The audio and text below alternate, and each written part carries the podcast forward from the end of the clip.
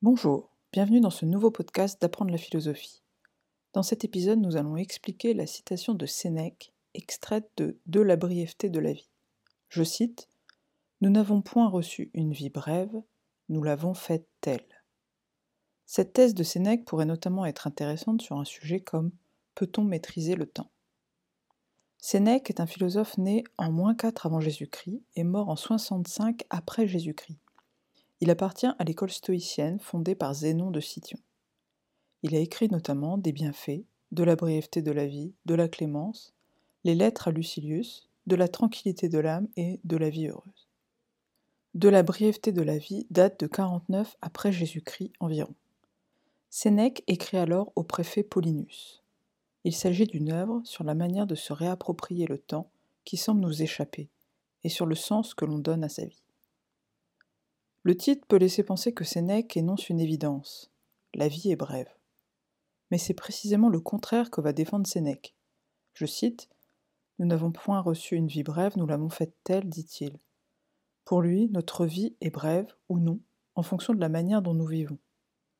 Soit nous arrivons à maîtriser le temps que nous avons, et alors ce temps est suffisant. Soit nous ne le maîtrisons pas et alors notre vie nous semble effectivement brève. L'enjeu est donc de savoir ce que nous faisons de notre temps. Sénèque critique notamment la manière de vivre des gens dits occupés, qui dilapident leur temps et s'activent sans cesse sans réelle raison, tout en ignorant que leur temps est compté. Pour ces personnes-là, la vie est effectivement brève, mais c'est parce qu'ils perdent beaucoup de leur temps, Sénèque considère que ce n'est pas parce qu'on est sans cesse occupé, ou que l'on agit beaucoup, que l'on utilise bien son temps. On peut très bien s'agiter beaucoup et pourtant perdre son temps, car on ne fait rien qui a du sens pour nous. Sénèque, dans De la brièveté de la vie, commence par regretter deux erreurs humaines très courantes. D'abord, les hommes ont tendance à considérer que la nature leur donne une vie trop courte. Pour Sénèque, c'est une folie de se plaindre d'avoir reçu trop peu de temps et d'accabler l'injuste nature, car ce temps que la nature nous donne ne dépend pas de nous. Il est donc vain de vouloir changer cela et de s'en plaindre. Pour les stoïciens, en effet, il est inutile de vouloir que les choses arrivent comme nous le désirons. Dans les domaines où cela ne dépend pas de nous, il faut vouloir ce qui arrive. Sénèque relève ensuite une deuxième erreur. Les hommes se plaignent d'avoir reçu une vie courte mais en réalité ils vivent comme s'ils étaient immortels, c'est-à-dire qu'ils dilapident leur temps comme s'ils n'étaient pas précieux. Il va alors énumérer les façons diverses dont les hommes peuvent perdre leur temps. Cela va de celui qui perd son temps en s'abrutissant par l'alcool ou la nourriture, à celui qui, uniquement soucieux du regard des autres, cherche à réussir à leurs yeux, à tout prix, sans réaliser quoi que ce soit de vraiment important pour lui-même. Perdre son temps pour Sénèque, cela peut donc être, par exemple, s'inquiéter constamment de sa beauté ou de celle des autres, chose qui de toute façon ne dure pas, ou encore éparpiller ses actions dans différents projets, sans jamais se fixer sur un et l'amener à son terme. Par ailleurs, Sénèque remarque que les hommes ont tendance à ne pas avoir conscience du caractère précieux du temps. Or le temps est la seule chose qu'on ne peut rendre. Nous devrions avoir beaucoup plus conscience de sa valeur et moins le gaspiller selon lui. Je cite On ne trouve personne qui veuille partager son argent. Entre combien de gens partage-t-on sa vie?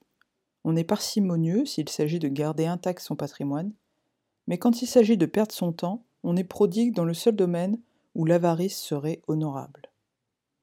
Alors comment bien vivre? Pour Sénèque, mener une vie véritable consiste à entreprendre des actions qui ne sont pas gratuites et irréfléchies, mais au contraire réfléchies et conscientes. Ce sont des actions que nous avons donc réellement choisies et qui sont maîtrisées au sens où nous savons pourquoi nous les faisons et elles sont importantes pour nous. C'est ainsi que l'homme peut réellement vivre au lieu de simplement passer du temps. La métaphore du bateau qui se laisse emporter est ici éclairante. Si ce bateau sans direction se laisse emporter et tourne sans cesse en rond, pourra-t-on dire qu'il a beaucoup navigué? On pourrait dire qu'il a navigué longtemps mais pas beaucoup navigué, car il n'est arrivé nulle part, selon Sénèque. De même, un individu qui n'a pas de projet précis, vagabonde sans cesse ou perd son temps, devient peut-être une personne âgée, mais pour autant on ne peut pas dire qu'il a beaucoup vécu. Seul celui qui utilise son temps intelligemment a beaucoup vécu.